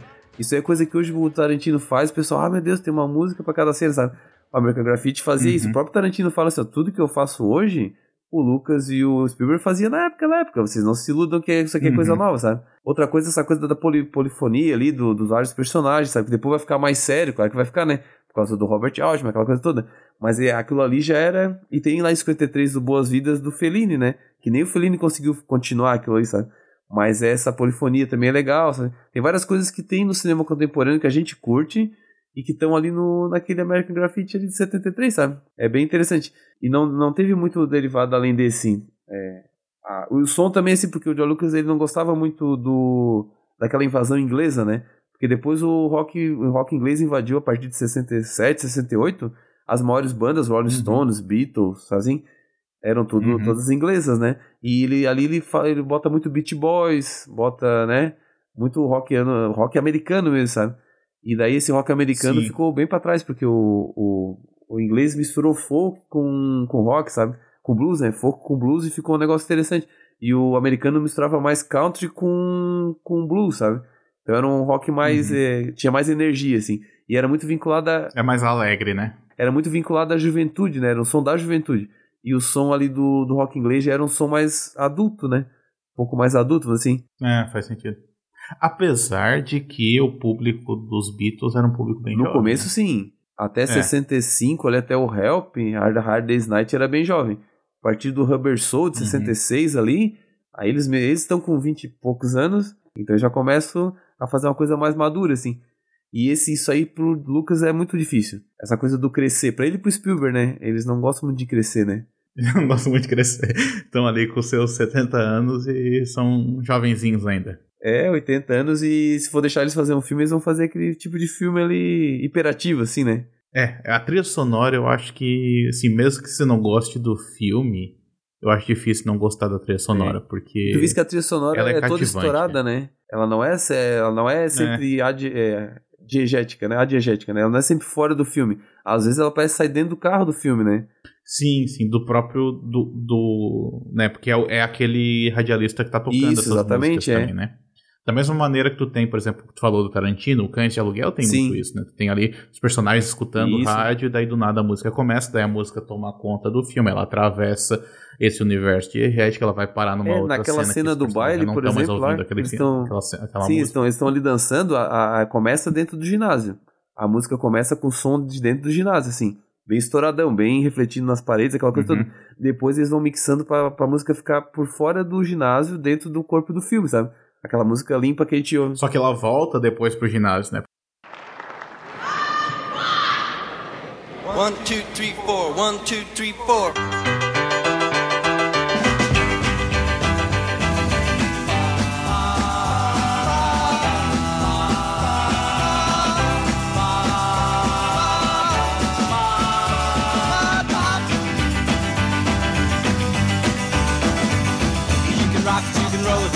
It, even stroll it at the hop. When the record stops spinning, you can with the chicken at the hop. Dance sensations and O Walter Murch, que é o editor de som, ele é o editor de som do American Graffiti. Ele corretorizou o THX e fez a parte do som do THX e fez toda a parte do, do Star Wars também, sabe? E ele tem um filme, ele tem um livro muito legal que é Num Piscar de Olhos, que ele fala sobre edição de som, aquela coisa Sim. toda. Mas, ele, mas o Num Piscar de Olhos é mais sobre edição, Edição de imagem, né? é. Não, ele tem um livro que fala É. sobre edição de imagem, mas esse esse é o Walter Murch, sim. E ele também dirige, né? Aham. Então o cara é um gênio, assim, nessa parte da, da, da- da parte do som, né? E ele falava que eles pegavam as músicas, pegavam a vitrola e os compactos do Lucas, botavam num corredor, assim, e gravavam, sabe? Botavam numa rua aberta e gravavam, sabe? Tudo que eles precisavam, eles nunca botaram, assim, a, a trilha exatamente no filme, né? Eles botavam de uma maneira que tinha que parecer que estava saindo da rádio, da rádio dos carros mesmo, sabe? A ideia era essa. E Sim. tanto que tem umas sirenes em volta, tem aquela poluição da rua junto, né?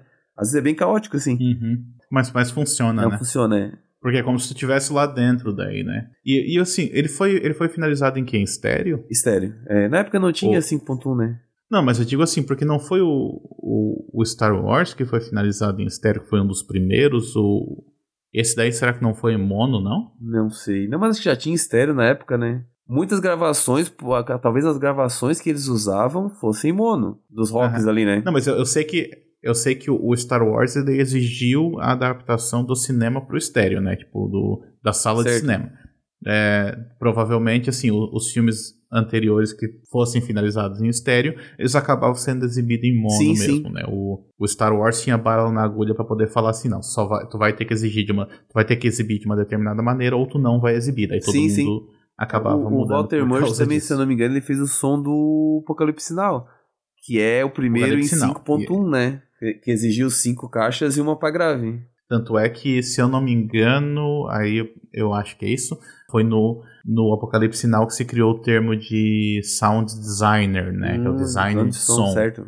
Porque, porque antes tu tinha ali o técnico de som, tipo, coisa assim. Mas aí, pra designar esse trabalho do Walter Murch, que era poder juntar todos esses filmes, porque daí o que, que acontecia? Eles trabalhavam com diferentes microfones, captando diferentes coisas. Então tu tinha uma faixa que era só pra captar o, o barulho do motor do barco que tava passando assim Sim. pelo rio. Daí o outro era só os tiros, daí o outro era só ah, os diálogos, daí o outro era só o vento Helicó- helicóptero, né? Não pode esquecer de helicóptero, né? Do helicóptero também. Então tu tem que juntar tudo isso, né? tem que fazer esse design de som. Daí foi ali que foi criado.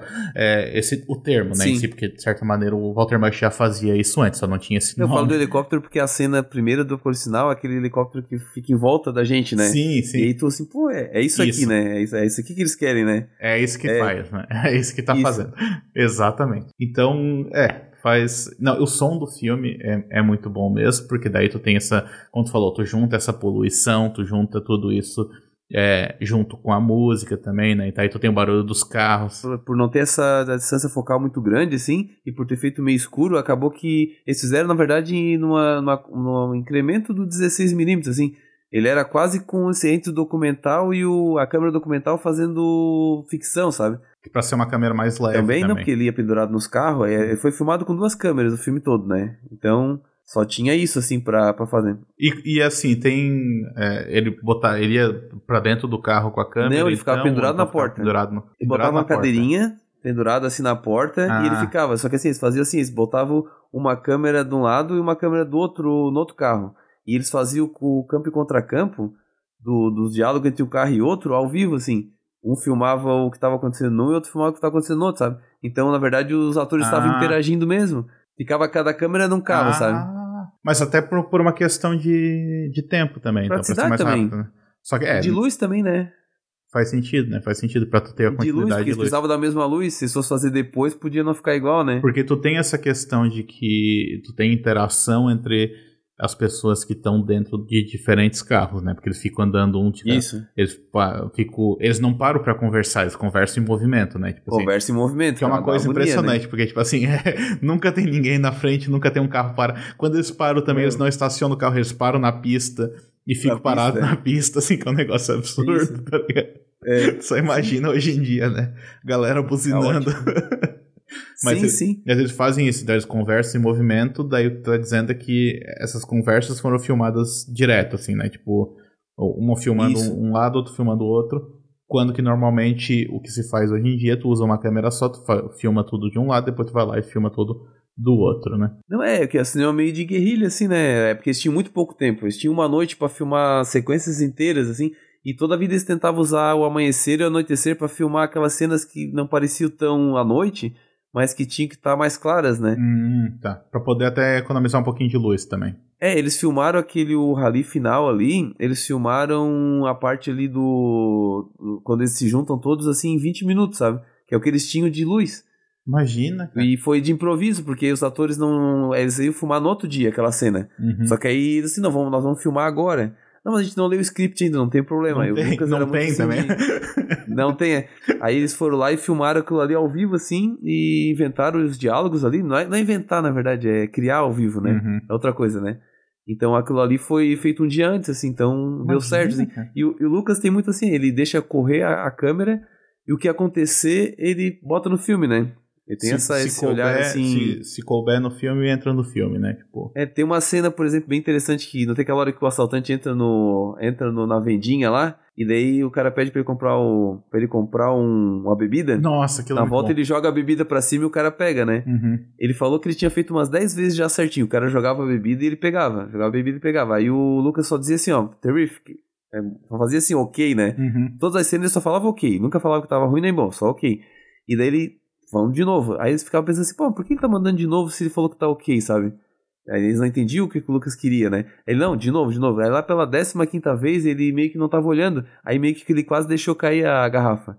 Foi aquela cena que foi pro filme. Ah, ele queria que ele queria que tivesse essa naturalidade de quase, Isso, quase deixou cair. Só que ele não ia dizer isso pro cara, sabe? Disse, não, eu quero que deixe quase cair. Ele ia deixar o cara. Então ele filmava muitas coisas um pouquinho antes, um pouquinho depois da, do tempo ali da cena, sabe? Muita coisa que saiu errado ele botou no filme. Então é aquele negócio. Tem muito diretor assim, cara. Uhum. O Antonioni era assim, o Woody Allen também não explica tudo que ele quer pro ator, sabe? Mas também tem muito dessa questão de ser, de ser uma pessoa antissocial, né? Também não quer ficar falando dos Não, outros. também não. Tá.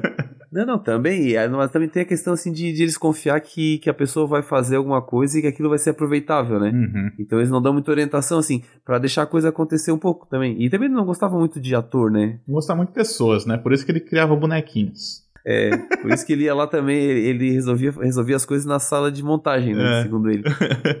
Mas muita coisa, e os atores ficavam desorientados, assim, completamente. Os atores do Star Wars mesmo ficavam desorientados, né?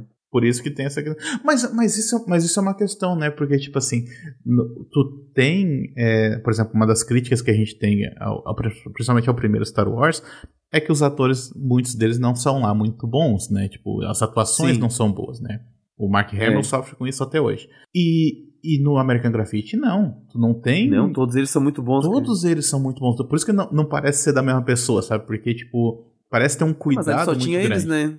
Ali só tinha eles, né? Na verdade, o que o, o que o Lucas queria fazer no Star Wars era a parte de efeito era 70% do filme. É. Aí ele não prestou Aí ele atenção no tava- resto, é isso que tá querendo dizer. Né? Ele tava preocupado se tudo aquilo ali ia dar certo, né? Era uma gincana, assim, ah, não sei se você que vai tudo vai dar certo. E os atores, na verdade, não tinha nem cabeça pra dirigir. Não tinha vontade. E também, como tinha tanta coisa pra resolver, ele também não tinha cabeça pra resolver, sabe? Por isso que ele odiava dirigir. Ele queria, na verdade, que alguém dirigisse pra ele, sabe? Pra ele se importar com as outras coisas. Ele queria um Spielberg da vida fazendo as coisas que ele. Ah, o Spielberg foi o casamento perfeito, né? Mais do que com a esposa dele mesmo. Ma- Mais do que com a esposa dele, exatamente. Coitada. A Márcia Lucas agora, depois de anos, assim, agora em 2020 e pouco, que ela falou sobre o assunto sem saber. Que era complicado, Ela não? disse que eu... É, não, não, ela falou sobre o assunto Star Wars, assim, Uhum. ela odiou os filmes novos, assim, falou que eles não entenderam qual era a essência da coisa, não sei o quê. Porque um pouco ela era autora também, né? Porque muita coisa do primeiro Star Wars, ela que deu as dicas, né? Ela que falou, ô Lucas, não é assim que. Não faz assim que assim vai ficar melhor, sabe? Algumas coisas mais calorosas, assim, as coisas, alguns. Algumas piadinhas, assim, visuais, alguma coisa, foi ela que deu a dica. Uhum. Todo mundo dava dica, né? Aquele filme foi Sim. quase coletivo, assim. Ele é coletivo, é verdade. Ah, mas então, é, só pra gente encerrar aqui, eu falei no início que esse aqui se tornou o meu filme preferido do George Lucas. E eu mantenho isso porque eu preciso rever o THX, faz tempo que eu vi, mas eu lembro que eu não tinha gostado tanto assim, né? Tipo, eu tinha achado o filme legal e tal. Apesar de que eu vi uma daquelas versões lá que ele já tinha mexido nos efeitos especiais também, que eu, que eu acho. Restaurar é uma coisa, né? Fazer de novo é outra. Ele restaurou e completou algumas cenas. né? Eu, eu vi Completar é que essa eu não e eu tenho. e- e- o, VHS tinha a versão normal. Agora, a versão que em DVD só tem essa outra restaurada e se modificada. perde, se perde as coisas. É, é importante ver a versão original, é. Mas agora eu te pergunto, porque tu também reviu re- recentemente o American Graffiti, tu tá com isso Sim. fresco na tua cabeça, e tu também reviu os Star Wars todos, né? Falando dos filmes que o George Lucas dirigiu, não que ele produziu, o que ele dirigiu.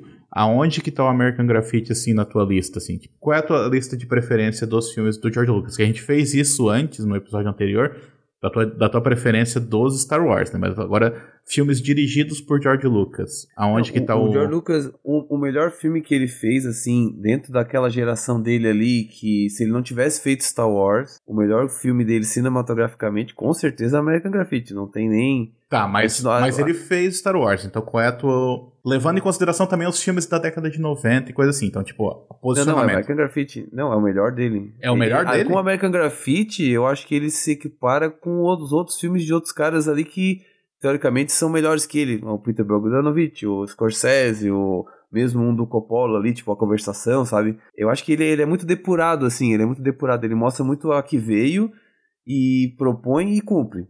Ó, é isso aqui e ele passa do ponto, assim, ele, ele faz mais do que tu imagina que ele vai fazer com o filme, sabe? E que ele é, só, ele é limitado bastante materialmente, é, são situações assim que poderiam não render nada num, com diretor ruim, sabe? E É, rendem e demais. rendem demais, né? rendem demais, né? Então tu acha que é o melhor filme dele? É isso que tá dizendo? Como cineasta, eu acho o melhor, o melhor é o, é o, o ápice da carreira dele como cineasta, é, eu acho que é o American Graffiti. Meu Eu, Deus. eu acho que ele, eu acho que ele Ouçam os episódios continua. Star Wars pra depois, depois você... Não, eu acho que na verdade ele continua o American Graffiti no espaço. Entendi. Essa é a questão. É, mas, mas é Quando, diferente. quando ele consegue, né? Quando ele É. consegue. Agora, assim, o Star Wars é um exercício mais de gênero, assim. Porque, assim, ó, é, ali não precisa gênero nenhum. É só um filme, como é que é? Hot, Hot Road ali, né? Uhum. Que é- tinha muita coisa, a onda do Beach Boys. Sou muito fã do Beach Boys, da banda Beach Uhum. Boys, né? Então teve uma época que era surf, apesar de nenhum deles surfar. E teve uma outra época ali do, da discografia deles que era muito de, de carro, assim Uhum. né? Hot Roads, assim. E daí esse Hot Roads, assim, é a trilha sonora, aquela, aquela mesma trilha sonora que o Lucas fala, sabe? E depois, e, e, quando ele foi fazer o Star Wars, acho que ele já tava mais desgostoso, assim, e já foi fazer um produto mesmo. E para esse produto ele usou tanta coisa, ele usou tanta referência, tanto gênero cinematográfico, tanta coisa de cinema, assim, que tá desde a época dos curtas dele, e ao mesmo tempo ele tentou botar um pouco de calor na coisa que era a coisa do American Graffiti, aqui, né? Aquela coisa jovem, né? Aquela coisa de matinê, assim. Só que o, a engenharia para fazer um, um Star Wars, o primeiro ali, é bem mais complexa, assim, sabe? É. A, a pureza, é por isso que eu digo, a depuração, a pureza que tem de, de expressão no American Graffiti, sabe? É uma coisa tocante, assim mesmo, assim. Tu, como tu disse, praticamente não parece o George Lucas que a gente conhece depois, cara. Não parece. Tu achou que eu não ia dizer o American Graffiti? Eu achei que tu não ia dizer, eu fiquei surpreso. Eu achei que tu ia dizer que era o primeiro Star Wars, o melhor filme do George Lucas. Não, o, o primeiro Star Wars, ele é uma praticamente um produto do que ele tinha feito antes, né? Sim, sim, mas, é, mas é, tu fala bastante da, da, da cinematografia dele no, no primeiro Star Wars, tu gosta muito também. Ah, não, é, é porque na verdade o Star Wars é uma enciclopédia de tudo que eu, que eu gosto de, de, de muita coisa de cinema, sabe? Uhum. Por exemplo, a, aquela escola da edição, do, da montagem russa, né, do Uhum. Ziga Vertov e do Sergei Eisenstein. Se basear o, basear o enredo em montagem, sabe? Como é que eu vou resolver isso aqui? Resolve na montagem, sabe? Uhum. Pô, o Ziga Vertov fazia filme só de montagem e dava certo, sabe? Sim. Aí tu viu o George Lucas fazendo uma sequência com aquela urgência Uhum. de, um, de um cinema que não era falado ainda, sabe? Pô, aquilo ali pra mim é lindo, assim, porque a década de 30 é a época que eu acho que esse é o auge do cinema, sabe?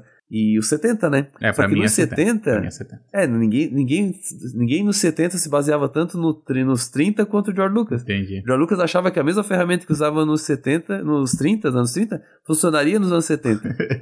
E Só ele funcionou. achava no isso. primeiro Star Wars funcionou. Mas só ele Só achava. é, só ele achava, mas funcionou de alguma maneira, sabe? É. Então, assim, aquilo pra mim é bonito porque fecham as duas épocas que eu, que eu gosto, assim, Uhum. mais do cinema, sabe? Só que o American Graffiti, assim, é um filme que passa, assim, do, do que tu tá esperando, mesmo revendo. Sim. Mesmo revendo. Não tem quando eu me emociono naquele filme do Robert Mulligan, assim. Uhum. Eles, eles não têm nada, assim, mas eles têm uma, tipo, o Verão em 42 lá. Uhum. Ele tem momentos, assim, que cada vez que tu vê como se não tivesse visto, sabe? É, eu tive isso porque eu revi ele e, e parecia que eu tava vendo pela primeira vez, assim, o, o É, Verão de 42. Essa novidade não é qualquer filme que tem, assim. Porque aquele, sabe aquilo, aquilo tá acontecendo de novo? É. Aquela cena tá acontecendo de novo e é como se fosse de novo, sabe? Primeira vez, assim. E eu acho que por isso, cara, que eu, que eu odiei tanto a continuação do, do American Graffiti, porque ele não tem esse sentimento. E aí ele tenta fazer um negócio diferente. Então, assim, eu fui ver o filme e aí, cara, assim, era um negócio que ele, ele parecia que ele tava errando o tom do negócio. Sabe? Sim. Tipo assim, porque é, ele é muito. Ele se torna, né, muito mais. Dá pra dizer depressivo, assim, no início, enquanto o primeiro é alegre, apesar do primeiro Sim. terminar com aquela nota pra baixo, assim, né? Com, Isso. quando ele dá esse epílogo. Mas ele é um filme alegre e tal. E é um É filme que é é contido, e daí, vivo, né? e daí a continuação ela tenta ser um negócio que é. Ah, que vai, vai, vai fazendo pulos temporais, daqui a pouco volta. e. Cara, tipo. Não, tenta não é, ser um é panorama isso. da. um panorama político da época. Mostra a guerra, mostra a hippie, É, mostra. E não é isso, É. sabe? Não é pra ser isso. Então faz outra coisa, não chama de, de American Graffiti. E aí o que acontece? Ele também não é. não tá ancorado na figura do Richard Dreyfuss, né? Que é esse personagem que, que acaba guiando o filme todo aqui no, ne- nesse daqui, né? Daí na continuação não tem, então se perde. Então, cara, ah, nossa, é, é da água pro vinho, assim, a, a diferença de um pro outro. É, não, é. É Então- ruimzinho, é. Então, pra mim, a continuação perfeita do American Graffiti é os Jovens Loucos Rebeldes. É o filhote, é o filho, né? É o Júnior. É, o Júnior, é o Júnior, exatamente. Assim como o George Lucas é o Júnior também. É, ele é o Linklater Júnior. é o Júnior aí, tá? Eu acho que ele admira. Esse pessoal da década de 90 e 2000, eles eram muito cinéfilos, assim, também, porque eles tinham acesso pelas videolocadoras, né? É, E o pessoal ali do, do George Lucas tinha acesso por causa da universidade. sim. Então é outra galera, eles não tiravam, tipo, o cinema do nada, assim. O Visconti, pra fazer o primeiro filme neorrealista, ele tinha uma câmera, um rio e um monte de pescador lá jogado lá, e os sabe? O que fascistas andando pela rua, né? Isso, os fascistas andando pela rua. Eles, Roma Cidade Aberta, por exemplo, eles tinham uma guerra em volta deles, sabe? Vai Não lá e filma. em- Isso, não adiantava se basear em nenhum filme. Isso aí, os Estados Unidos tinham alguns, alguns. Os Estados Unidos, ou mesmo na época da década de 50 lá, tinha alguns cineastas assim que tinham estilo assim, tipo o Jacques Tati, o Billy Wilder, assim, que faziam filmes divertidos, assim, sabe?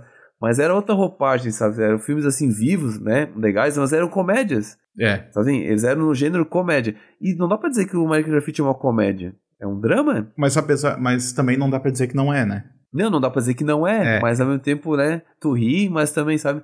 Então, assim, ali na- eles conseguiram chegar nesse tom, assim, acho que porque viram muito cinema, sabe? E a pessoal da década de 70, de 90 também viu muito cinema. Aí surgiu Tarantino, surgiu, né, o, o Linklater ali, aquela galera toda Linklater, que, que curte muito cinema, sabe assim? E aí vai, vai referenciando, assim, né? Eu acho que tem ba- bastante a ver, assim. Tem cenas praticamente do, do jovens... Jovens Loucos Rebeldes. Que, que são citações, né? São, são iguais, assim. As cenas de- dos É. carros andando pela rua, assim, tipo, É. é, um, do lado, um de frente pro outro, assim, um do lado do outro, conversando. É, só porque igual. ali no Lucas é mais abstrato, né?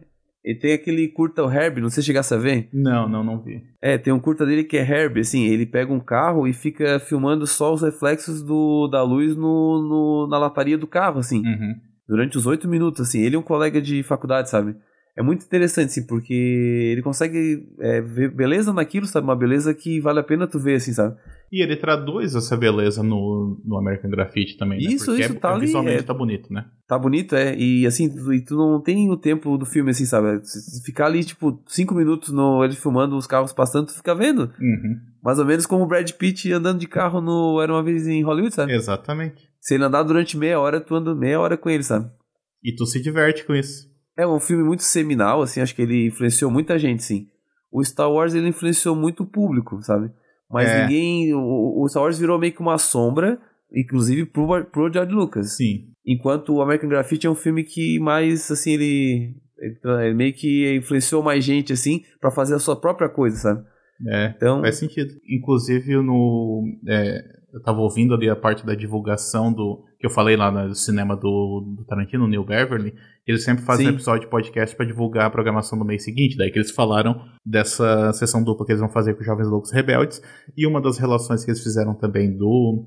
Do é, American Graffiti era com aquele novo do Paul Thomas Anderson, o Licorice Pizza, lá, que é o mais recente dele. é, que também, é. que também tem essa questão de que é, parece que essa história que tá levando a lugar nenhum, sabe? Tipo assim, que faz desvios pra falar de outros personagens, tal, esse tipo de coisa. Que é mais. É assim, pessoalmente eu não gosto tanto desse filme ali, né, do Licorice Pizza. Sim. Mas se você gostou, também fica aqui a dica, porque vai na fonte, sabe? Vai, vai É. aonde. Vai no filme que tá influenciando esses outros. Depois surgiram uns filmes assim meio porques e quero de juventude, assim. que daí já vai, maluco, já, assim. já vai pra um caminho único, assim, né? Vai é um subgênero, assim, é. O, o Férias Frustradas, umas coisas assim, né? Que é... Mas aí já é comédia, né? É, é, tá, digamos assim, é diferente. Ao mesmo tempo que tu tem ali o Robert Altman fazendo os negócios que é mais drama, tu tem esse cara fazendo mais Isso. comédia. é, eu diria que tá tudo junto no, no American Graffiti. Ele consegue concentrar tudo isso, enquanto nos outros vai se diluindo pra um caminho. É, eu outro. falei do Férias Frustradas ali, mas não é porque na verdade é feito todo de sketches, né? Aham. Sketches assim, né? Que de alguma maneira são meio grotescos, assim, aquela coisa toda, mas é um filme que não tem centro, né? Eles estão indo para pro parque lá, mas enquanto até eles chegar no parque, Vai, pode acontecer acontecendo qualquer coisa. né? Qualquer Exatamente. coisa, exatamente.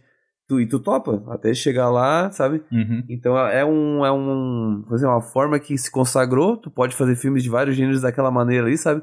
Mas que pra o George Lucas fazer a primeira vez, quase não saiu, sabe? É um filme que praticamente quase não existiu, assim. E por isso que eu acho que merece, merece ser visto mesmo, né? Porque, primeiro, é um, é um filmaço e ele tem a sua importância também, né? Então eu acho que se você tá ouvindo até esse momento, eu espero que a gente tenha te convencido a, se não viu, veja, né? E se já viu, rever também, porque eu acho que vale a pena. Tem um Blu-ray muito bonito aí à venda, né? O próprio Esse- DVD é legal, o DVD quando saiu aqui sai com uma cópia bem, bem boa, assim.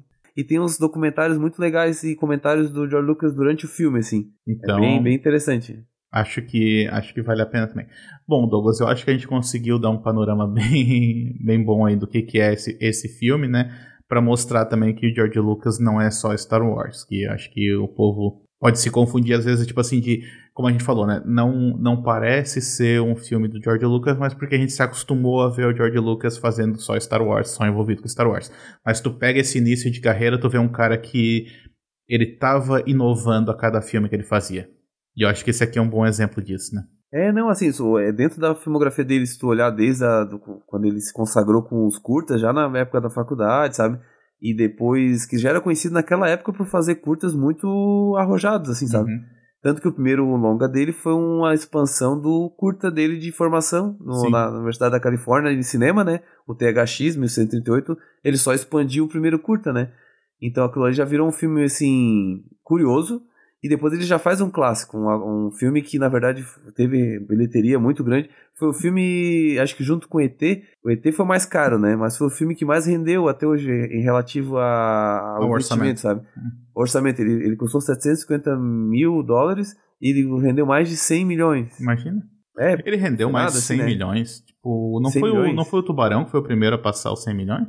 não, não, acho que rendeu até hoje. Ah, Uma tá. coisa assim, é, de tudo assim Aí que foi ele, reexibido, já- esse tipo de coisa. É, isso, é. Tá. E o ET também, o ET é um filme que rendeu bastante, sim, também. É, Uhum. São dois, assim, que foram, né?